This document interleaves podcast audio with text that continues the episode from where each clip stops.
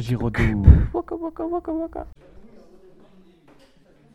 Bonjour, alors aujourd'hui nous allons interviewer euh, Marie Doneda euh, qui travaille donc à Récréations, qui est une association si j'ai bien compris. Donc pouvez-vous nous expliquer qu'est-ce que Récréations Alors, Récréation, c'est un centre de culture scientifique, technique, industrielle et euh, il est euh, basé sur le territoire limousin. On s'occupe que de la région Limousin.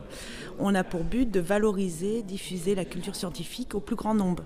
Donc au grand public, mais aussi aux jeunes. Euh, donc voilà, ça passe tout ça par euh, des animations scientifiques, mais également par euh, des gros événements comme la fête de la science, la semaine du cerveau, la nuit européenne des chercheurs. Là, on sensibilise le grand public avec des conférences, des interventions dans des lycées, dans des lieux de culture, autour du monde de la recherche, mais également des savoir-faire locaux que nous pouvons développer en région Limousin, autour des recherches universitaires notamment.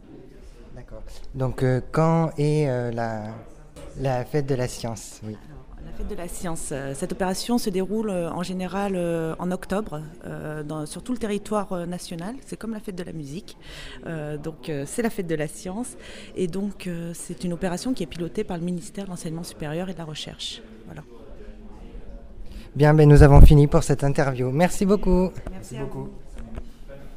Boum boum, Radio Giraudoux.